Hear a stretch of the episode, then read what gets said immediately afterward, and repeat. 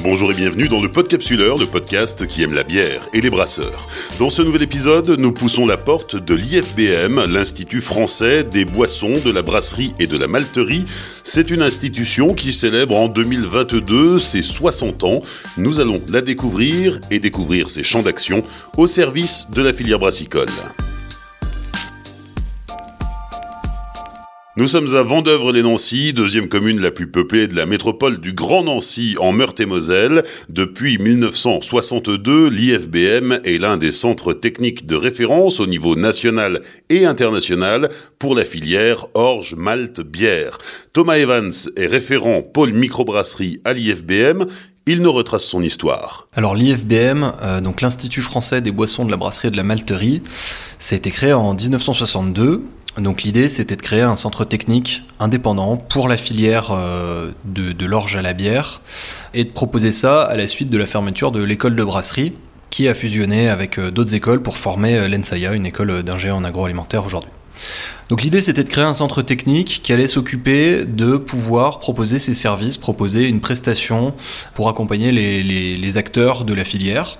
Donc là on pense les brasseries, on pense les, malteries, mais aussi euh, en amont pour euh, la filière euh, de la sélection des orges, pour tout ce qui va être les succès d'année. Donc là on pense aux autres céréales qui peuvent être utilisées, on pense aussi au houblon qui n'est pas une succès d'année mais que voilà, les levures. Enfin l'idée était vraiment de proposer quelque chose un service pour tout le monde, à travers de la formation, à travers un accompagnement qui euh, se situait donc euh, sur euh, de la prestation d'analyse pour pouvoir essayer de comprendre un petit peu mieux ben, les produits, pour pouvoir suivre un petit peu mieux la qualité, de la recherche, pour comprendre un petit peu mieux les produits, du développement, tout cet ensemble qui permet d'accompagner les brasseries, quelle que soit leur taille, bah, dans leur développement et dans la réalisation de, la bière. Partant de là, l'IFBM propose un large panel de prestations complémentaires, de la formation aux études techniques, en passant par l'audit, le conseil, l'accompagnement des nouvelles brasseries et même les analyses en laboratoire.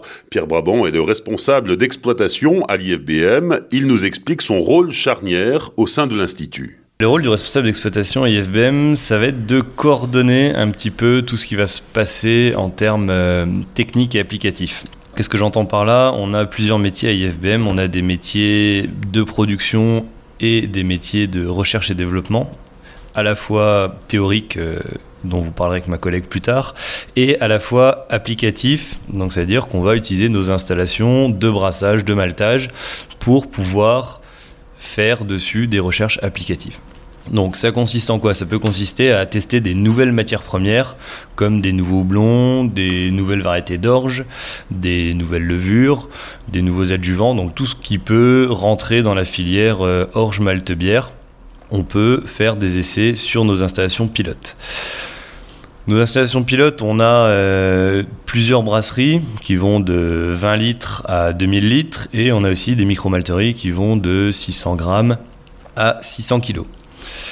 On a des installations qui sont très complètes, qui permettent vraiment de passer du grain d'orge à la bouteille de bière. Donc on peut tester juste une partie du process ou des process complets. Un bel exemple de, ce qu'on sait faire en termes de, réalisation sur des essais complets pour passer de l'orge à la bière, c'est tous les essais qu'on va faire pour euh, le CBMO. Donc le CBMO, c'est la commission euh, bière malt orge qui va nous demander d'évaluer technologiquement les nouvelles variétés d'orge. Donc technologiquement, ça veut dire au maltage, au brassage et jusqu'à la bière finie. Donc on va regarder si euh, cette nouvelle variété qui a été développée par les sélectionneurs répond aux critères technologiques de la filière. Donc est-ce qu'elle se malte bien? Est-ce qu'elle se brasse bien? Est-ce qu'elle a des rendements qui sont attendus? Est-ce qu'elle a des qualités de mou et des qualités de bière qui sont attendues? Donc on va vraiment regarder au peigne fin tous ces aspects-là. On va faire plusieurs répétitions pour être sûr que les résultats qu'on propose à ce comité sont suffisamment solides et qui permettent de prendre une bonne décision derrière. Donc nous on s'occupe de toute la partie technologique et forcément, en amont, il y a aussi des, plateformes de, sélection qui vont regarder aussi toute la partie euh, agronomique pour euh, voir que ces nouvelles variétés proposent bien de la nouveauté et surtout des choses qui sont intéressantes pour les agriculteurs et pour la filière en termes de euh, résistance aux maladies et de rendement au champ. Donc ça, c'est un bel exemple, la validation technologique des nouvelles variétés d'orge qui met en avant nos compétences à la fois en termes de maltage et à la fois en termes de brassage.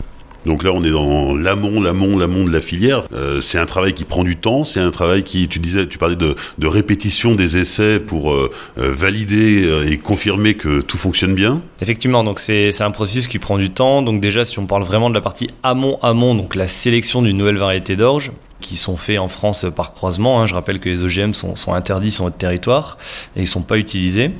Donc on va avoir euh, au moins 8 à 10 ans pour un sélectionneur afin d'avoir une variété qui est intéressante et qui sort du lot. Et ensuite elle va passer, euh, on va dire, 2 ans en observation en micro-maltage pour voir euh, comment se comporte cette variété sur différentes récoltes et différents terroirs. C'est quelque chose qui est important, hein, que cette variété soit, soit de bonne qualité partout où on la plante en France. Et suite à quoi, on va faire la dernière année des essais où là on va faire le maltage et aussi le brassage pour voir que technologiquement tout soit OK. Et donc cette dernière étape, c'est vraiment euh, l'étape de validation technologique. Si tout ça est validé, on passe derrière sur euh, la mise en application. Donc, c'est-à-dire que c'est des variétés qu'on va retrouver l'année d'après, l'année suivante, directement dans nos campagnes et dans nos malteries et dans nos euh, brasseries et micro-brasseries derrière. Donc c'est-à-dire que c'est quand même un processus qui prend du temps en amont, mais qui devient très concret et toutes les variétés que brasseurs euh, utilisent aujourd'hui, bah, elles sont forcément passées par ce programme de sélection. Il y a tout un tas de paramètres qui entrent en jeu. Euh, il faut que ce soit euh, intéressant pour le pour l'agriculteur. Il faut que ce soit résistant. Tu nous parlais des terroirs, mais il y a aussi évidemment tout ce qui concerne le réchauffement climatique.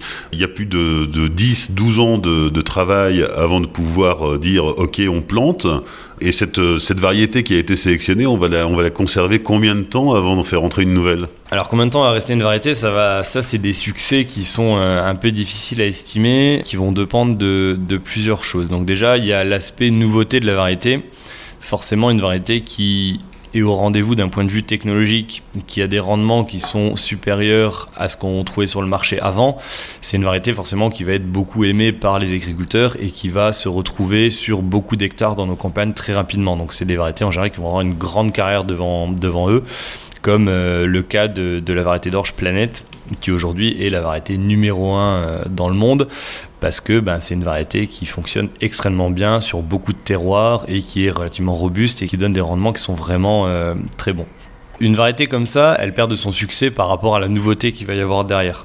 Donc dès qu'il y a quelque chose qui a des, nouveautés plus intéressantes, qui est résistante à des maladies naturellement, qui présente des aspects technologiques intéressants, forcément, ben, ça va venir mettre en compétition et c'est comme ça qu'on va avoir une variété qui va laisser la place à une autre variété. Donc ça, c'est des choses euh, qu'on peut voir tous les ans. Euh, le CBMO, donc cette fameuse commission qui valide technologiquement les, nouvelles variétés d'orge, propose une liste des variétés préférées. Donc c'est-à-dire qu'il y a une liste des variétés préférées par an et on peut voir justement aussi les surfaces d'emblavement, donc les surfaces cultivées de ces variétés. Et donc ça permet de voir en fait année après année si on met toutes ces plaquettes les unes à la suite des autres, eh ben, on peut voir euh, quelle variété arrive sur le marché, quel espace elle prend, comment elle diminue et voir les, variétés qui rentrent aussi parce que sur cette plaquette on peut voir aussi les variétés qui sont en cours d'évaluation. Donc ça permet vraiment d'avoir euh, toutes ces infos là. Chaque succès est, différent et chaque variété euh, a son lot de nouveautés qui va lui permettre de rester en exploitation plus ou moins longtemps. Évidemment, on est dans le, dans le vivant euh, qui va au rythme des saisons et quand euh, l'orge est moissonnée, il y a un contre-la-montre qui se met en place. Effectivement, donc euh, tous ces essais, on a vu que ça prenait du temps et forcément, pour sortir une variété qui corresponde aux besoins du marché, ben, l'idée c'est de la sortir la plus vite possible. Donc forcément, nous, on nous demande de, de réaliser ces essais dans, dans, un temps qui est imparti. Donc concrètement, comment ça se passe pour une variété d'orge de printemps qui va être euh, récoltée en parcelle d'essai euh, sur euh, juillet-août. Nous, on va la recevoir courant septembre. On va commencer à pouvoir la malter en octobre. Là, pareil, il y a des effets de dormance et des effets biologiques où on n'est pas forcément maître. Mais on va pouvoir la malter en, octobre pour pouvoir faire différentes répétitions de maltage, différentes répétitions de brassage, plus toutes les analyses sur le produit, donc que ce soit le malt, le mou ou la bière finie pour pouvoir rendre un, dossier complet euh, courant janvier afin que euh, la commission puisse se prononcer et que les sélectionneurs sachent s'il faut continuer la multiplication de cette variété, donc c'est-à-dire s'il faut continuer à semer des champs de cette variété pour pouvoir la proposer aux agriculteurs, ou si cette variété euh, n'est pas validée et euh, on concentre ses énergies sur, euh, sur autre chose. Donc effectivement, il y a un contre-la-montre qui se fait entre le moment de la récolte et les semis pour la récolte suivante pour pouvoir ben, espérer sortir une variété qui corresponde aux besoins du marché le plus rapidement possible. Et les besoins du marché qui sont définis ben, à la fois par les agriculteurs, les malteurs et les brasseurs. Au-delà de l'orge et du malt, quels sont les autres euh, champs d'application euh, techniques de l'IFBM?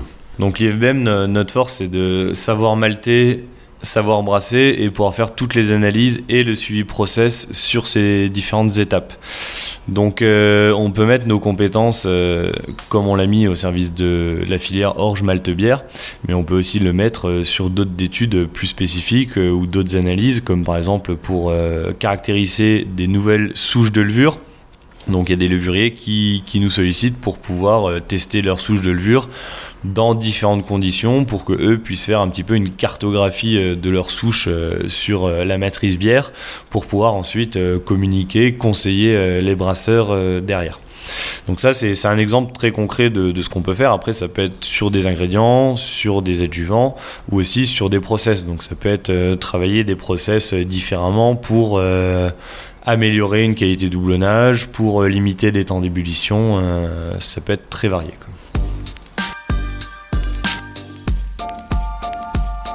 Au service R&D de l'IFBM, nous rencontrons maintenant euh, Sophie Schwebel et Julien Billard. Euh, c'est quoi le, service R&D C'est un peu le SAV du brasseur? Oui, alors euh, c'est ça. À l'IFBM, notre rôle en RD, c'est d'accompagner les brasseurs pour essayer de comprendre ce qui se passe dans leur cuve de fermentation, dans leur cuve mèche, ou alors le malteur au cours de sa transformation, donc qui va transformer l'orge en malt, de savoir qu'est-ce qui se passe dans le grain et mieux comprendre et essayer d'améliorer tous ces procédés-là de maltage et de brassage pour ben, réduire les énergies, par exemple, aujourd'hui, pour essayer d'utiliser moins d'eau, pour euh, essayer d'utiliser euh, oui, moins d'électricité et arriver à faire toujours un bon malt et une bonne bière. Quelles sont les différentes problématiques sur lesquelles les, brasseurs ou les malteurs vous sollicitent, euh, vous interrogent et vous donnent du grain à moudre? Eh ben, on est sur des thématiques euh, qui vont être très concrètes en fait pour les, pour les acteurs. J'ai une thématique en tête qui est le giclage de la bière. Donc c'est des choses, c'est un surmoussage de la bière euh, quand on va ouvrir. Donc on va, le consommateur peut être assez euh, sensible à ce genre de problématique. Il ouvre sa bière, il y a une bonne partie qui va partir hors du verre, enfin hors de la bouteille et donc qui ne sera pas dans le verre. Donc là on essaye d'accompagner les brasseurs pour pouvoir comprendre en fait les points d'amélioration au niveau de leur procédé pour éviter ce phénomène. Et aussi, on s'intéresse à ce phénomène aussi au niveau euh, des champs et au niveau euh, de la malterie pour vraiment euh, essayer de le réduire au maximum et toujours pouvoir avoir une bière de la meilleure qualité possible. Oui, parce qu'une bière qui gauche, c'est pas forcément la faute du brasseur? Ben, pas toujours. Le brasseur euh, peut avoir des leviers en fait pour, euh, pour travailler sur ça, sur, sur ses pratiques de brassage, mais ça peut malheureusement être aussi au, niveau directement au champ. Euh, on va avoir des, des, moisissures qui vont être responsables de ce genre de phénomène. Et en fait, nous, on essaye de comprendre finalement qu'est-ce qui peut créer ce phénomène pour pouvoir évidemment le réduire au maximum. Alors concrètement, avec, euh, avec euh, Julien, on était sur une, problématique bien particulière qui va concerner un, deux, trois brasseurs, mais il y a une réflexion qui est plus globale, une recherche plus globale euh, pour aider la filière à progresser ensemble? Oui, c'est ça. Donc, euh, euh, comme on est l'Institut français de la filière, euh, notre rôle, ça va être d'accompagner bah, tous les malteurs et tous les brasseurs. Et donc, collectivement, en fait, les brasseurs ou les malteurs peuvent nous demander, poser des questions pour essayer de mieux comprendre une thématique en particulier. et dernièrement, on a travaillé, par exemple, sur les sulfites dans la bière. Alors, les sulfites, c'est un, petit composé qui est antioxydant, donc qui sert à mieux conserver la bière. Et euh, ce qui est important à dire, c'est qu'il est naturellement produit par la levure, mais c'est aussi un allergène, donc c'est important de, le doser, et il est réglementé par la, loi française à une teneur euh, donc euh, inférieure à 10 mg par litre. Si il est au-delà de 10 mg par litre, il doit être étiqueté comme dans vos bouteilles de vin. vous voyez sur l'étiquette contient des sulfites, c'est parce qu'il est allergène et qu'il est en quantité significative dans le produit. Mais alors s'il est fabriqué par la levure, comment est-ce qu'on réussit à, contrôler ça? Hmm. bah, C'est ce qu'on a voulu essayer de, chercher et de mieux comprendre. Donc on a mené une étude et on a regardé l'effet de paramètres bien concrets. Alors par exemple un taux d'ensemencement de la levure, une aération, une oxygénation du mou avant la fermentation, une densité aussi euh, du mou que vous produisez euh, dans votre brasserie, pour voir en fait euh, qu'est-ce qui va jouer, qu'est-ce qui va influencer la levure dans cette production de sulfite. Et alors concrètement, euh, ben, euh, pour vous donner un exemple des résultats qui ont été obtenus, on va pouvoir euh, maintenant savoir que quand on repitch, quand on réensemence une levure dans plusieurs brassins consécutifs, la, levure va avoir tendance à produire plus de sulfite. Elle va être plus sensible et elle va en, produire plus, en sachant que chaque levure aussi a un niveau de, production de, sulfite différent. Une, une levure lager par exemple, euh, va produire euh, entre 7 et 13 mg par litre. Il y a d'autres levures qui vont avoir des niveaux euh, plus bas de base. Le deuxième résultat qu'on a pu obtenir, c'est par exemple sur l'oxygénation du mou.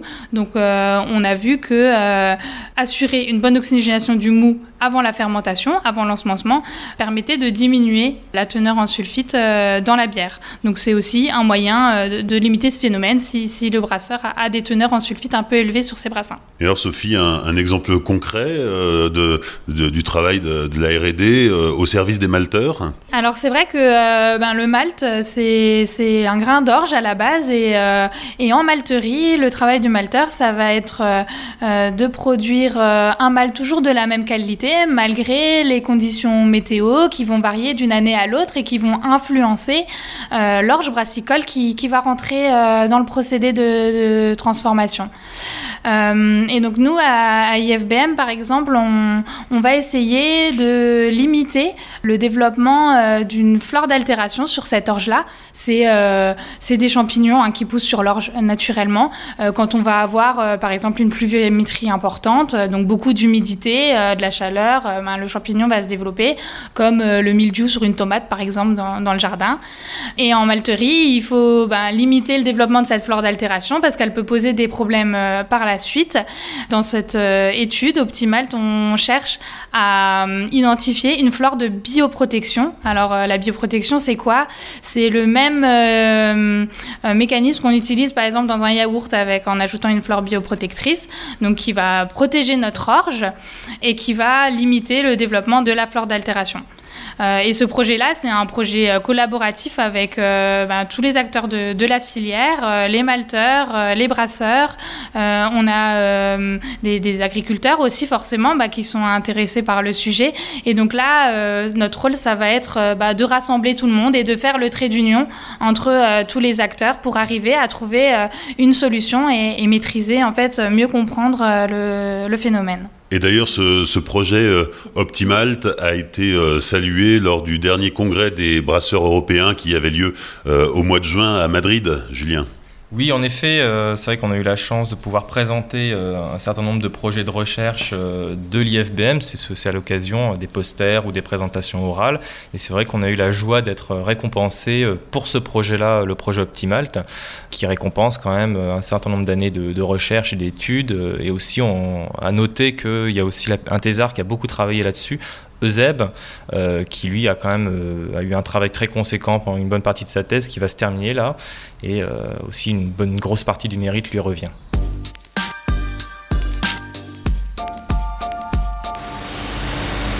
On se retrouve dans la salle de brasserie de l'IFBM avec Xavier qui est brasseur malteur est-ce que tu peux nous présenter euh, l'installation qui nous entoure Alors déjà bienvenue au milieu de toutes ces cuves.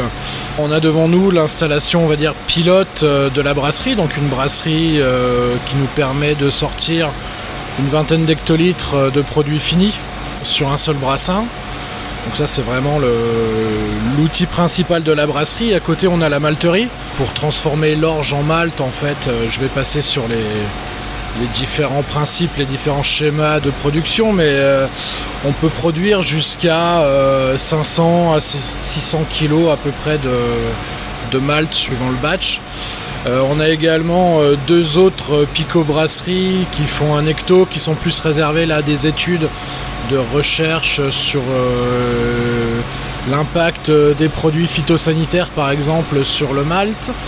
Et on a également une, donc la deuxième pico-brasserie, un hectolitre. Là, c'est plus pour des études de développement de recettes, de recherche sur vraiment des plus petits formats en fait pour, euh, pour éviter de brasser 20 euh, hectos et, euh, et d'en conserver que, que un ou deux pour, pour avoir des résultats derrière. Voilà. Ton boulot, c'est quoi au quotidien? Alors au quotidien, on a un quotidien très varié en fonction des jours. Hein. Euh, j'interviens aussi bien sur la malterie, donc euh, pour toutes les opérations de maltage. Euh, je brasse, que ce soit de la bière, donc notre bière à nous, la Stan, que ce soit des études pour des industriels ou des comités de sélectionneurs de semences par exemple, ou alors pour venir en soutien à des microbrasseries en fait qui sont en train de se monter ou qui ont besoin d'un développement de recettes. C'est quelque chose qu'on fait en partenariat avec eux, comme on on les forme déjà au départ, on les aide, on les suit. Donc on peut être amené à brasser certaines bières pour des collègues microbrasseurs. Je participe également à tout ce qui est suivi de fermentation, tout ce qui peut être amené à faire des traversages, dry hopping et du soutirage, donc fût ou bouteille. Donc c'est vraiment, j'interviens vraiment sur euh, la totalité de la filière, que ce soit à partir du grain d'orge jusqu'à la bouteille ou le fût de bière produit fini. Dans le matériel qui nous entoure, il y a aussi évidemment euh, des, fermenteurs. Euh, il y en a un petit peu partout, de différentes tailles. Là, on est plutôt à côté des, trucs un peu mastoc. Et puis, il y en a des beaucoup plus petits euh, qui se cachent là derrière. On a aussi deux lignes d'embouteillage. on a deux lignes d'embouteillage avec deux cadences de production différentes en fonction des, formats qu'on souhaite soutirer. Donc, une grosse soutireuse qui va nous permettre d'embouteiller du 33 centilitres à des, cadences assez importantes, 3000, 3500 bouteilleurs, et une plus petite qui va nous permettre de faire des formats allant de 20 centilitres à 75 centilitres en passant par le 33 et le 50 et ça nous permet donc d'avoir un éventail de produits finis, un éventail de contenants, un éventail de ce qu'on peut produire de différents assez, assez important, pas rester juste sur du 33 et pouvoir proposer à nos clients ou, même à nous des formats différents en fait pour, euh, pour la bière ou les autres produits, les autres boissons. L'IFBM c'est un, centre de recherche, de formation, mais euh, c'est aussi un, institut qui produit sa propre bière. Oui tout à fait, oui. Euh, heureusement d'ailleurs parce que sinon on ne pourrait pas se considérer comme une brasserie. On produit notre propre bière, la Stan, sous la marque Stan. Donc on a une gamme qui va de la Stan blonde à la Stan IPA en passant par une bière entre guillemets type d'abbaye, une blanche chambrée et à chaque saison en fait avec les collègues brasseurs on sort une bière un peu différente un peu en, one shot en fait avec une recette un peu, un peu travaillée où on met en avant certains houblons ou certains maltes en fonction de la recette et de la saison.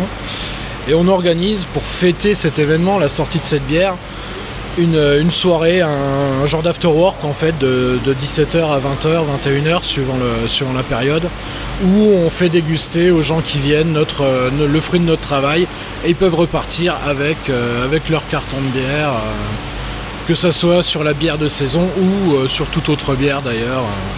les bières sont commercialisées ici à la brasserie, directement en sortie d'usine.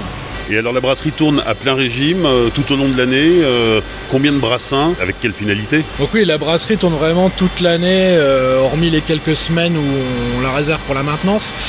Mais en moyenne, on fait à peu près 4 brassins par semaine. Donc là, on parle vraiment de la brasserie pilote 20 hectos. Après, il y a aussi presque un brassin par jour sur, les, sur la brasserie d'études en 1 hecto.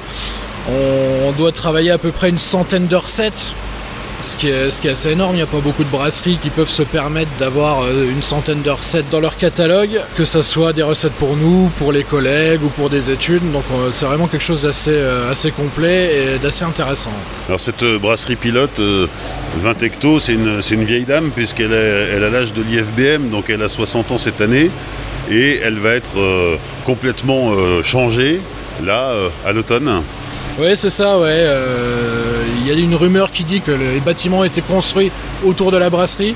Moi, j'ai du mal à le croire, mais on va la changer pour avoir du matériel un peu plus performant, on va dire, un peu plus neuf, pour pouvoir, oui, repartir sur des nouvelles bases, parce qu'on on est un peu considéré comme une vitrine et c'est vrai que euh, d'avoir cette brasserie qui a, comme tu le disais, 60 ans, qui fonctionne encore très bien, mais euh, aujourd'hui c'est plus trop à l'image de ce que les fournisseurs peuvent fournir en termes de matériel. Et, euh, et, voilà, on va se mettre un peu à la page, on va avoir du nouveau matériel, on va faire des bières qui seront encore meilleures. Nous quittons la brasserie pour retrouver Thomas Evans, référent pôle microbrasserie à l'IFBM et formateur, pour évoquer justement l'offre de formation de l'IFBM, une offre large adressée à différents publics. Nos formations vont du nouvel entrant jusqu'au euh, perfectionnement euh, et, des personnes qui sont déjà en activité depuis longtemps, qui sont dans une brasserie depuis longtemps. Donc on a des personnes qui n'ont jamais touché à de la bière à part dans un verre, et d'autres qui ont euh, déjà une vingtaine, une quarantaine d'années d'expérience. Et dans ce public-là, on va chercher à pouvoir bah, amener vers le haut, tirer un niveau vers le, vers le haut euh, pour la brasserie euh, en France puisqu'on revient à la partie brasserie, qu'on soit euh, brasseur amateur, brasseur confirmé, on, a besoin de se, former pour parfaire son, savoir-faire et, éventuellement, dans certains cas, en faire son métier. Alors effectivement, nous ici, ce qu'on veut proposer à IFBM, c'est la, la possibilité de se professionnaliser dans le milieu, mais on propose aussi aux brasseries qui sont déjà en activité, qui ont déjà de l'expérience, de pouvoir venir se perfectionner parce que euh, tout le monde, dans n'importe quelle filière, dans n'importe quel métier, aura besoin de se perfectionner. On, ne sait jamais tout sur, sur ce qu'on fait. Et donc ça, euh, c'est vraiment notre mot d'ordre, c'est de pouvoir euh, aller chercher la perfection, aller chercher à, tirer le plus vers le haut possible les brasseries, quelle que soit leur taille, quel que soit leur niveau de départ. Avant de débuter notre enregistrement, euh, on a fait un peu le tour du propriétaire. J'ai pu voir à quel point euh, l'IFBM était un outil euh, complet au, service des, des, brasseurs et des malteurs. Est-ce qu'un brasseur a besoin d'être aussi pointu que ça pour, pour faire sa bière? Non. Non, parce que bah, c'est des métiers divers. par contre, ce dont a besoin la brasserie, c'est de pouvoir s'appuyer sur tous ces corps de métiers différents. Et c'est ce qu'effectivement on peut proposer à IFBM avec un, accompagnement qui tourne autour de tout ça. Donc l'idée c'est que nous la formation c'est pas seulement euh, des cours dans une salle, c'est aussi de la formation qui va se, personnaliser où on est capable d'aller euh, proposer notre aide euh, sur site, proposer de, faire des formations adaptées aux outils. Et puis ça va plus loin que ça parce qu'on essaye d'accompagner les brasseries avant et après et pendant leur formation à travers de l'audit, à travers nos prestations d'analyse, etc. Et ils n'ont pas forcément besoin d'avoir euh, un champ infini de, connaissances que personne n'a ici à IFBM. Mais euh, l'intérêt, c'est que à IFBM, bah voilà, c'est 40 personnes, 40 personnes sur lesquelles on peut s'appuyer, chacun avec ses spécificités. Et en travaillant euh, ben, ensemble, on est capable de monter des partenariats qui sont hyper intéressants pour les brasseries parce que bah, tout de suite, ça leur enlève euh, des champs d'études et de métiers euh, complètement inimaginables à faire dans une seule vie. Quoi. Si on revient à la formation, on se forme à quoi ici? On se forme à quoi? C'est une bonne question. On se forme à, brasser de la bière de manière professionnelle. Donc on va travailler sur... Euh, brasser de la bière, c'est plutôt facile, comme on a pu dire tout à l'heure. Par contre, la brasserie plusieurs fois de la même qualité et de la meilleure manière possible, avec des bons rendements et de manière économique, bah c'est ça tout le métier du, brasseur, c'est de savoir s'adapter aussi à ses matières premières. On apprend à brasser sa bière et savoir la rebrasser tout le temps de la même manière et s'adapter à son, sa matière première. Quelques exemples de formations qui sont dispensées ici?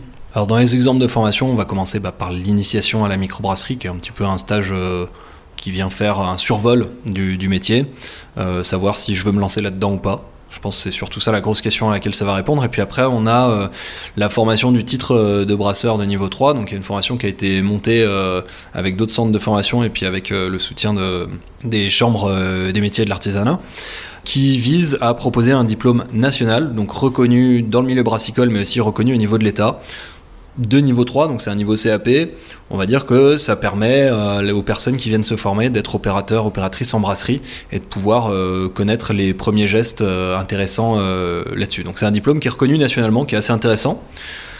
On a aussi, donc on va dire si on va sur le niveau de dessus, on a le séminaire de perfectionnement qui lui bah, permet à des brasseries déjà en activité, euh, des personnes qui travaillent dans ces brasseries, de venir se remettre à jour, de venir en apprendre un petit peu plus.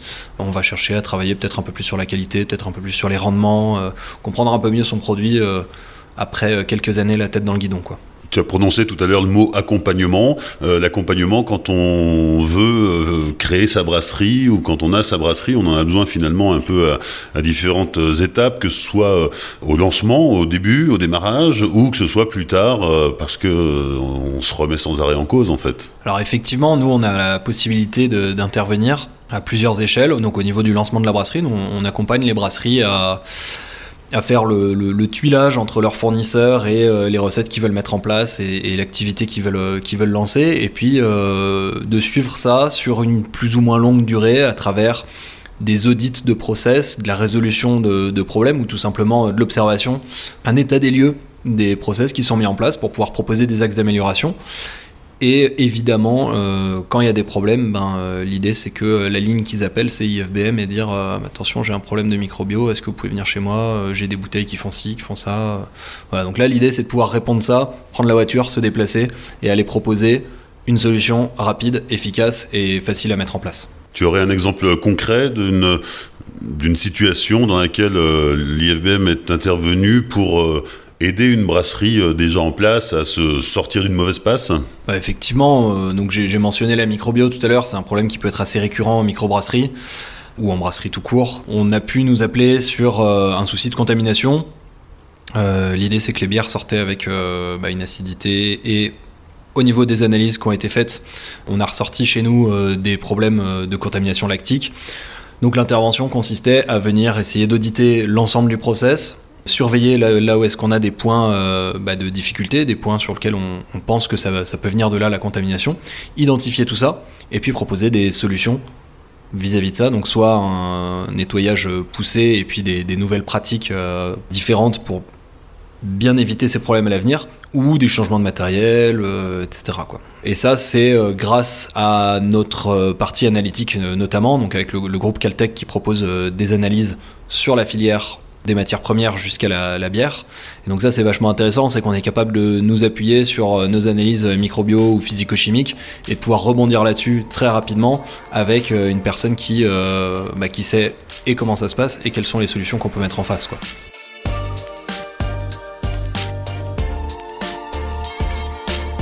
Merci à Thomas Evans, Pierre Brabant, Sophie Schwebel, Julien Billard, Xavier Pess pour leur accueil lors de l'enregistrement de ce hors-série.